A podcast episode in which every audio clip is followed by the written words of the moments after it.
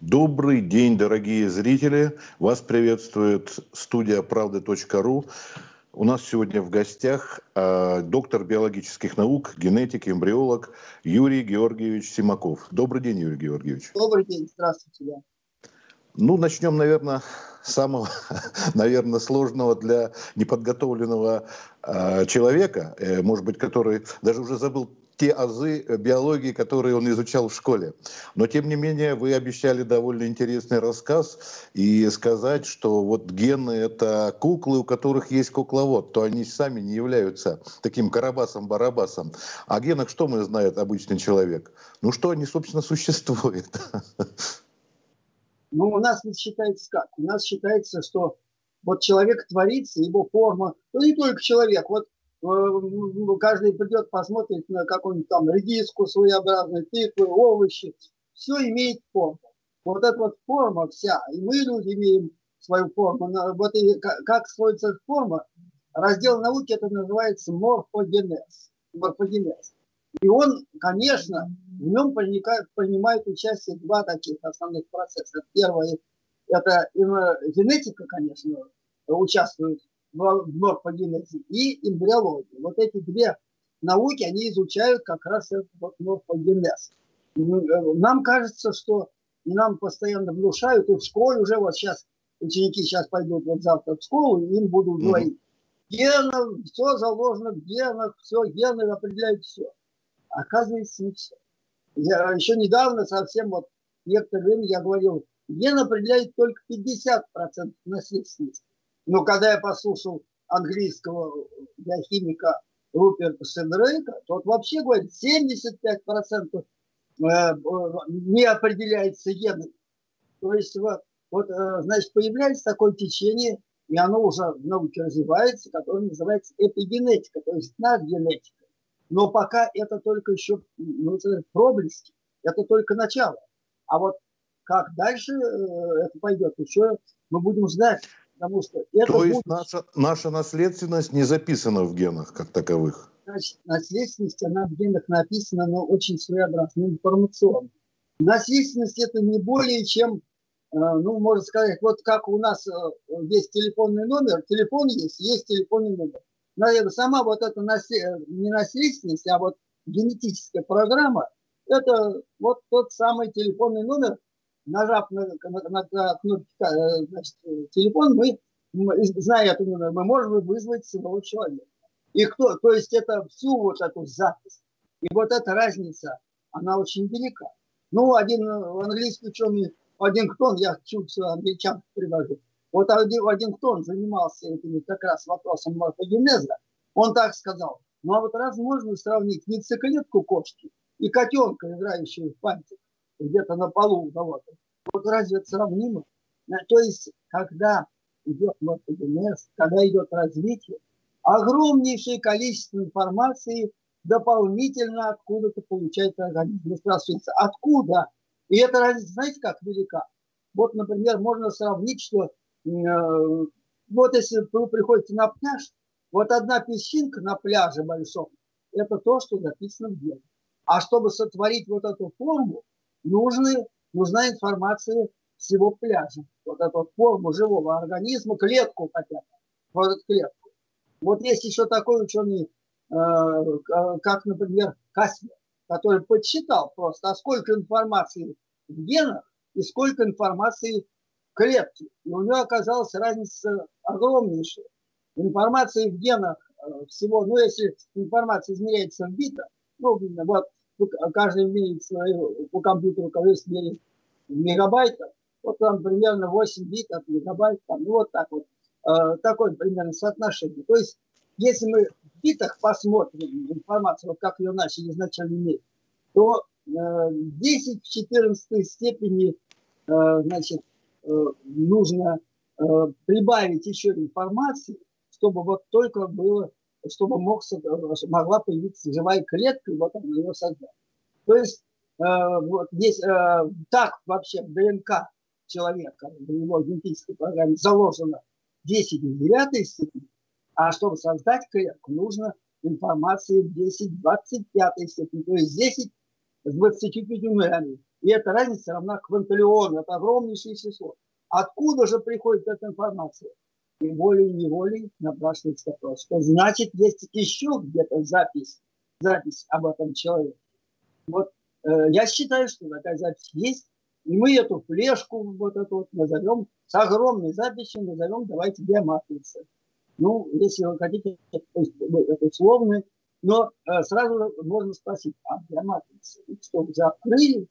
Нет, их никто не открыл. Но мы э, э, сказали о биоматрице потому, что нам нужно, нужно, просто нужно узнать, откуда же появляется это огромное количество информации, где она находится, в какой библиотеке. Вот приходится на это, э, хочешь, не хочешь, приходится биоматрицу вводить. Но сразу некоторые недовольные будут скажут, зачем вводить, не так у нас генетика очень сложная, это там наука, мы изучаем все генетику, еще биоматрицам не хватало.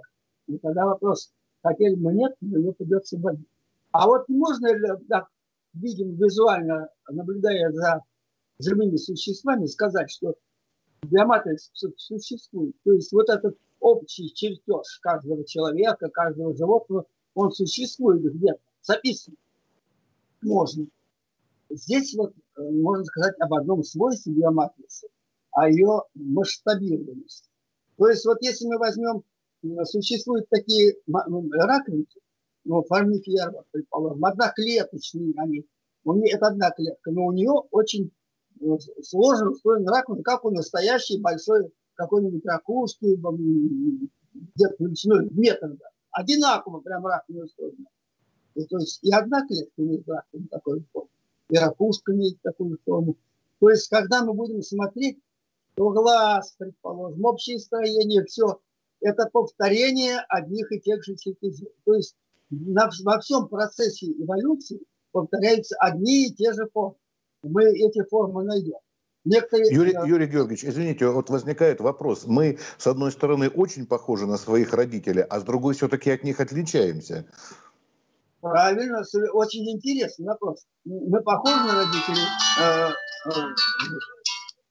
э, мы на родителей похожи на своих, конечно, но отличаемся от них. Вот, вот мы чем отличаемся. Отличаемся мы тем, что, э, у нас э, при этом э, меняется ведь генетический аппарат, меняется. То есть мы номер-то сменили. Наш номер э, или наша генетика – это смесь отца и матери. Уже телефонный номер не тот, который был, а это телефонный номер, который уже новый собрался, это новая комбинация. Но, следовательно, к этому номеру подбирается и другая биоматрица.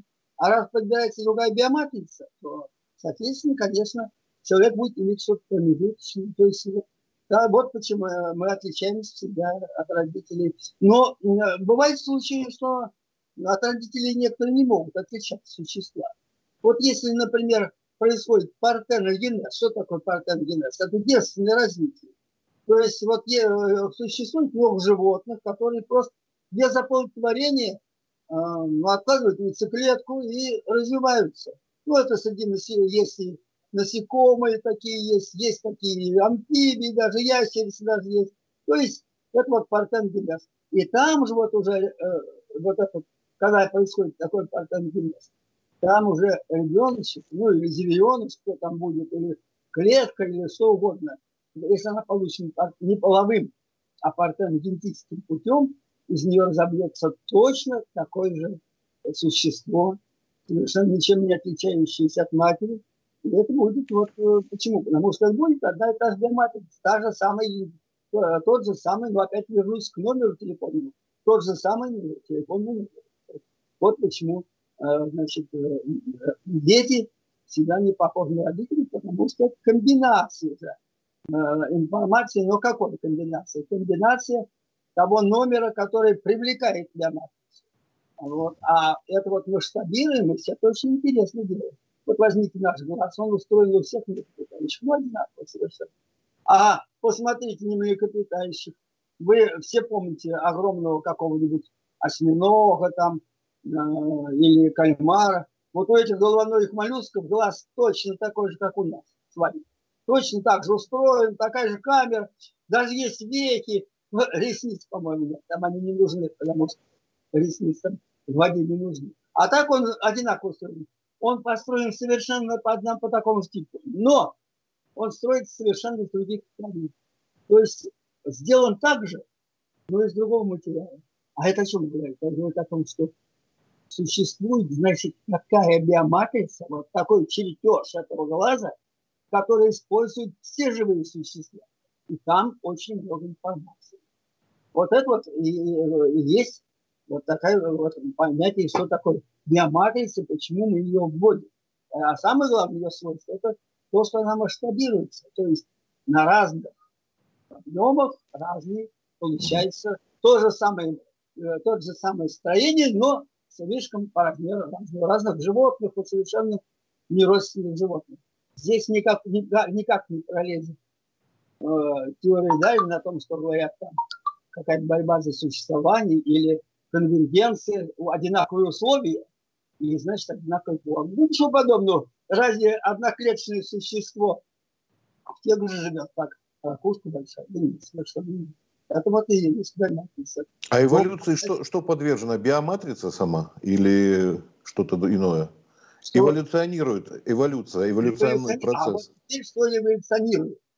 То, что сделал Дарвин, он увидел вот э, увидел, что животные приспосабливаются. Это есть селекционная адаптация. То есть это животные адаптируются, изменяются к среде. Но эволюция сама по себе, она может идти, а, она не может идти как направленно, вот так направленно и четко с целью.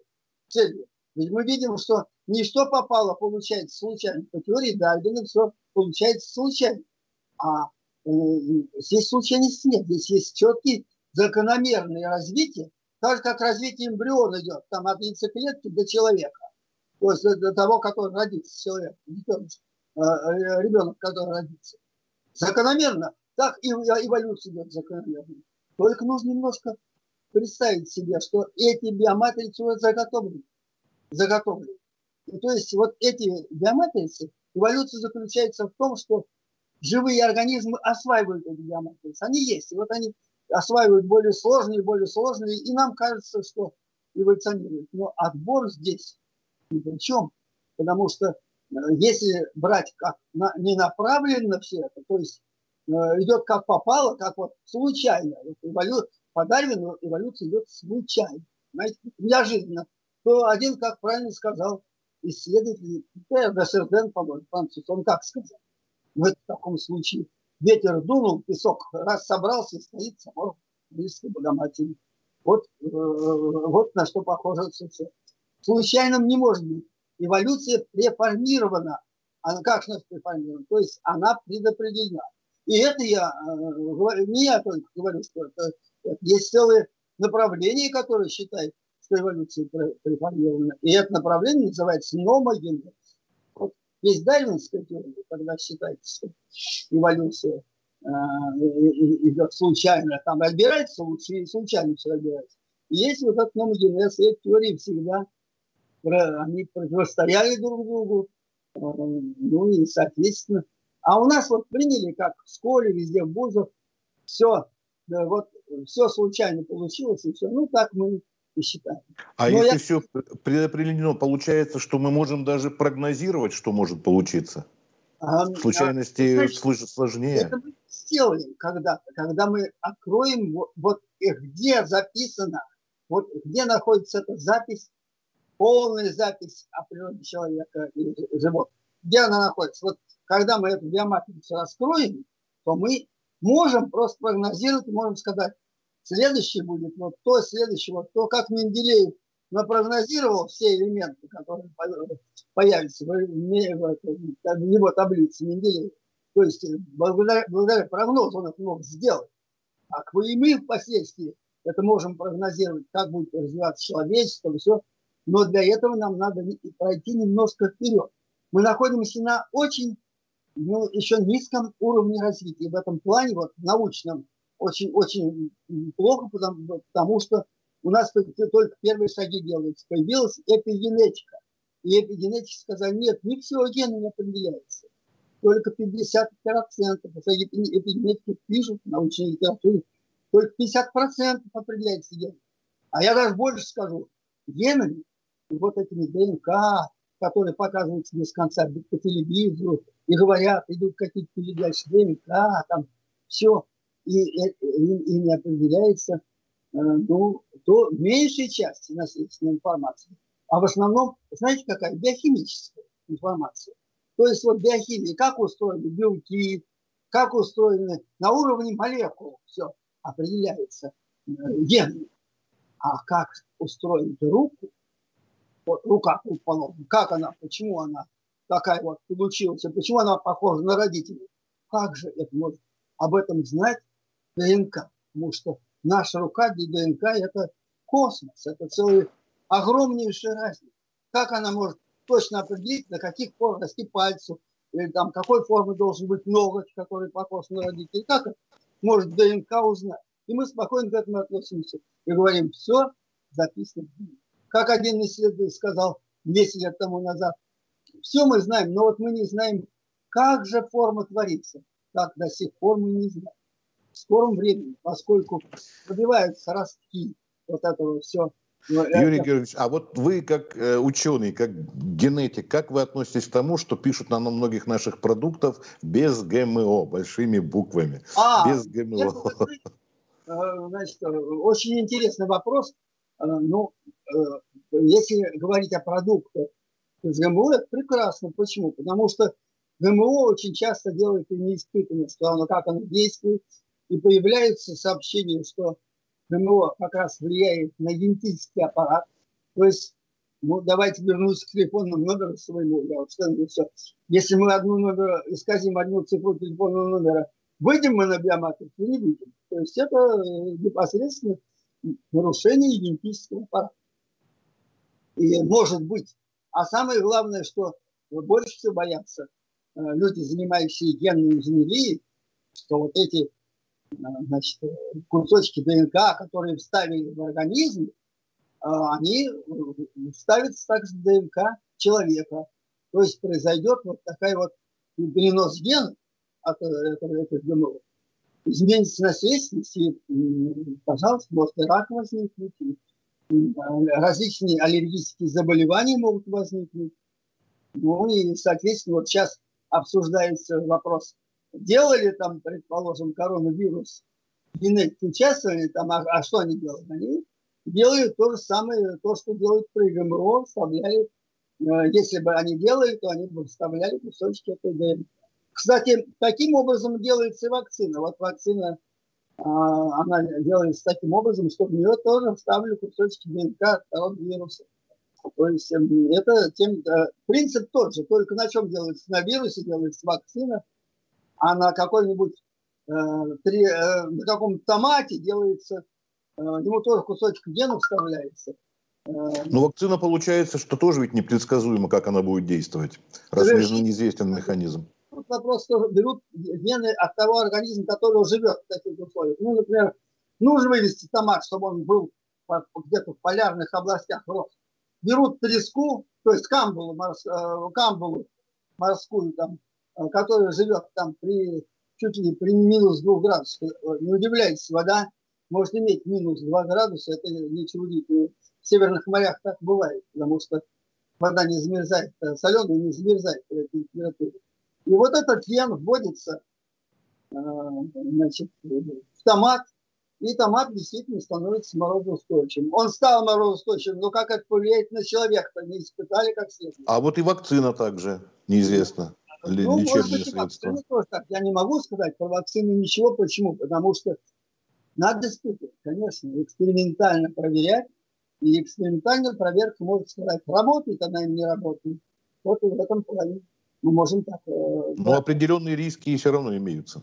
Ну, во-первых, риск какой есть? Если человек, у него слабый иммунитет, он по-настоящему может заболеть коронавирусом, если очень слабый иммунитет.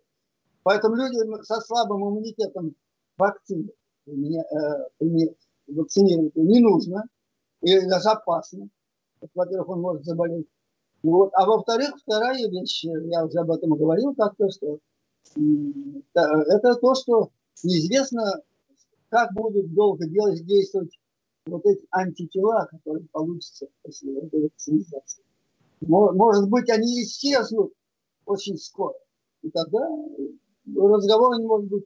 Вакцину проведут, то есть человек слабо переболеет коронавирусом, а, э, э, так сказать, а через некоторое время это все исчезнет. Время нужно, потому что вирус новый, и ученые о нем мало что знают. А если условно, условно бессмертные организмы, ну то есть живущие гораздо дольше, чем человеческий век, или там даже черепаш, или э, как секвойя, сколько там по сотни лет живут, да? Да, да, сотни, сотни лет живут, да, 800 лет, может быть, и все. Но это условно бессмертные, можно сказать, с человеческой да, точки зрения. Но, но это не, вы знаете что, есть такое, такая теория, раз мы говорим про генетику, а есть теория такая, что у нас, э, у нас у таких существ многоклеточных, у одноклеточных нет, а у, у существ многоклеточных выработались, появились гены смерти. То есть гены, которые, э, как бы мы ни хотели, они срабатывают. Затем, чтобы сбросить вот этот вот футляр, чтобы новый появился, новый. Существует клетка, она как бы бессмертна, она только одноклеточная, только размножается. Этот футляр отбрасывается. И поэтому, конечно, значит, э, вот, вот эти гены, если бы мы научились их, предположим, смерть не было бы тогда, а, если мы бы научились закрывать вот эти гены.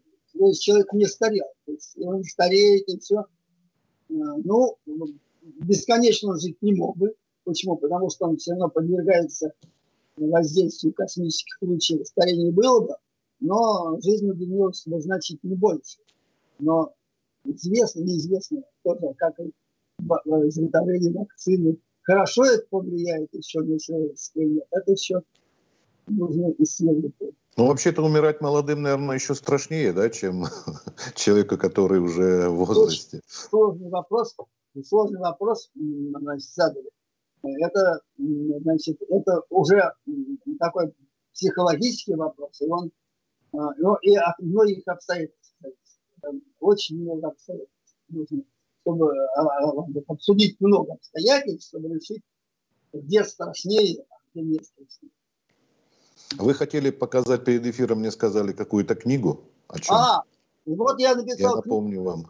книга угу. «Фантомные биологические поля». Вот эта книга «Фантомные биологические поля» как раз я здесь подытожил работу всех ученых и вот свои угу. исследования относительно вот этих биоматриц. Биоматриц. Ну, а фантомные биологические поля, почему фантом? Потому что э, вот эта передача э, информации, передача информации а, непосредственно от генов к биоматрице, она может быть идти только вот таким фантомом, то есть заранее заготовленным чертежом. И, это, и этот чертеж позволяет нам именно сконструировать то, что нужно. То, что нужно. Даже считается, что вот если человек утерял какую-то руку, ногу, у него есть и боли фантомные. Почему? Потому что это э, считается, что это значит, на, на биологических полях эта нога как бы сохранена. И очень интересно, животные чувствуют эти фантомные поля. Описывается один инвалид, который завел себе собаку, но у него не было ноги. Он был инвалид войны. Ну и он э, что делал? Он, когда он мысленно вытягивал ногу, собака через две перешагивала. То есть она как бы видела фантомный понимаете? И никогда не ложилась и не, сади, и не сидела на том месте, где у нее должна была быть нога. Так что животные не все как, э, имеют такие чувства, и все воспринимают как мысли. Мыши, собаки, там, кошки, у них свой мир. Э, свой мир, и они более, в некоторых случаях, они более расширенно ощущают вот этот поля. Ну вот считается, что ну, а вы знаете, представляете, какая это вещь? Раз существует это фантомное поле утерянных органов, то при регенерации мы можем воспользоваться. Ну, то есть э, в будущем научимся окрашивать руки, ноги. Такой проблемы не будет. Это все, я говорю, в будущем. Почему? Потому что наше знание еще вот в области этих биоматриц, в области морфогенеза очень слабо. Потому что мы больше всего вот сейчас за последнее время прокручиваем биохимию. Биохимию, значит, все больше и больше разбираем. Занимаемся редукционизмом. Что, что такое редукционизм? Вообще наука часто занимается редукционизмом. Вот физики особенно у нас в поборе были, в моде. Редукционизм.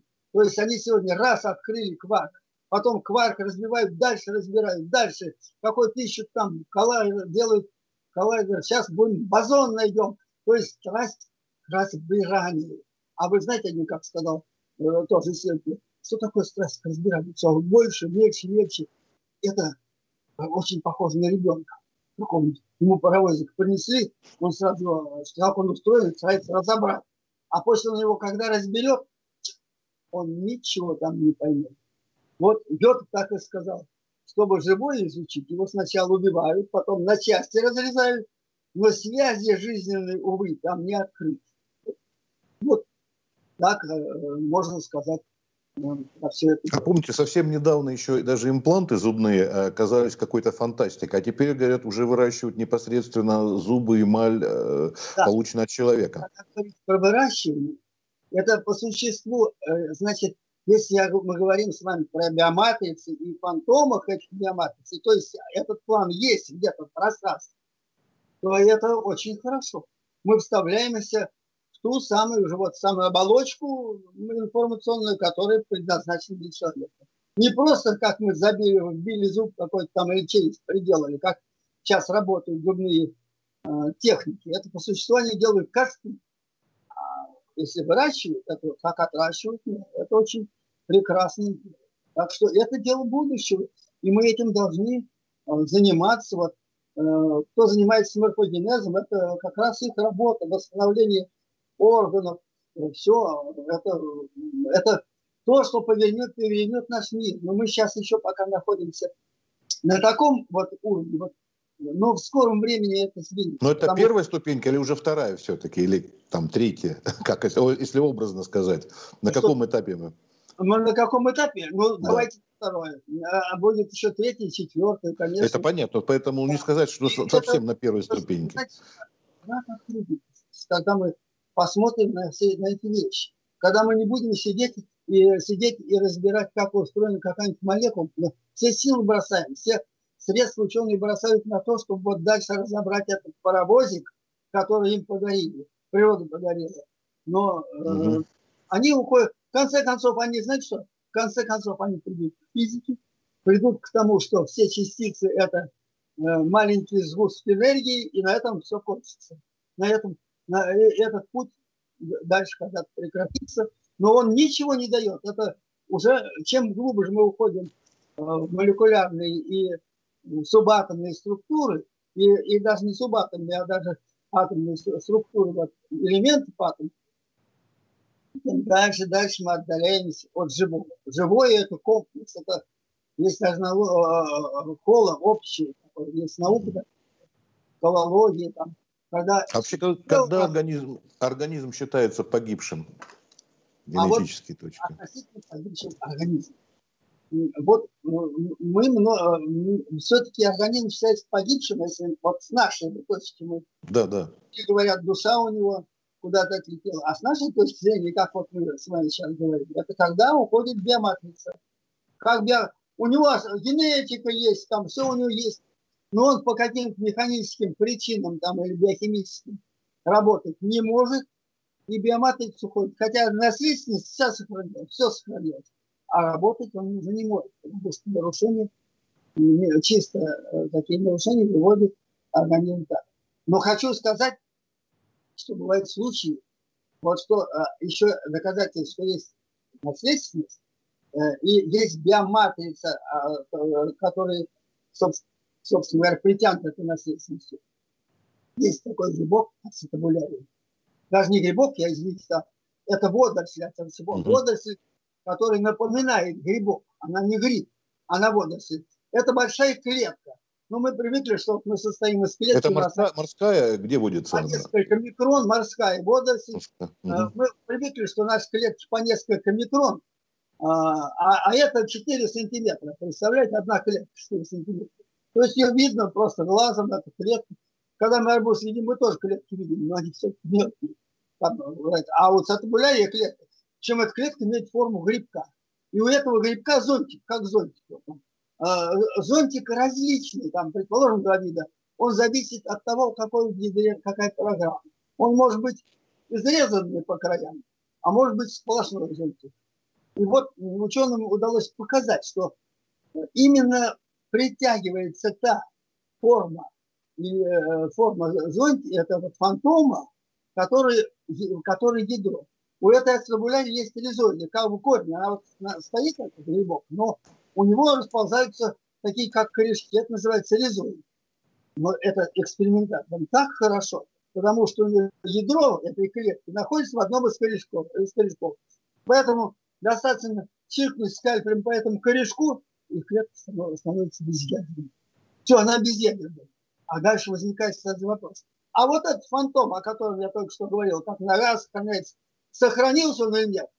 И ученые в этом смысле подумали. Они берут этот зонтик раз и остригают ножницами. Регенерирует он или нет? Оказывается, регенерирует. Регенерирует, но только один раз. А если ему подсадить ядро, сделать такой же опыт, но в этот ризоид подсадить ядро, а, у которой, э, у которой зонтик изрезанный, появится изрезанный зонтик. То есть разные биоматрицы. Значит, вот что же получается? Клетка, лишенная наследственности, вот, вот этот стабулярий, вот этот эксперимент такой очень хороший, она отрезали ризоид и ядро, она еще жива. Почему? И даже регенерирует, то есть восстанавливает свою форму. Что биоматрица но сохранившись это а, один раз, только один, только один раз она регенерирует, а для того, чтобы в следующий раз регенерировать, уже биоматрицы нет. И нужно подсаживать ядро. Спасибо большое, Юрий Юрьевич. У нас просто получилась программа, очевидно, невероятная. А, у нас время подходит к концу. Видите, полчаса пробежали. Вроде бы тема Спасибо такая большое. непростая, но... Все, что занимает, э, все, кто занимается морфогенезом, морфогенезом, это есть очевидно и невероятно. Это наше будущее. Вот в этом направлении должны работать ученые и исследователи, медики, и мы сдвинем медицину, продвинем значительно дальше. Это от вирусов, потому что это биоматрица есть и у вируса. Вот у того же коронавируса тоже есть биоматрица. Это не просто построенный кубик из кубиков. Э, ну, мы назвали нашу передачу, что биоматрица да, нас властвует над генетикой. То есть получается то, что э, все совершенно. Э, и это дело будущего за революцию, за новые науки. Я могу Спасибо большое. А, дорогие зрители, с нами был генетик, доктор биологических наук, эмбриолог Юрий Симаков. Спасибо, спасибо большое за... Внимание всем большое спасибо за внимание. До свидания. До свидания.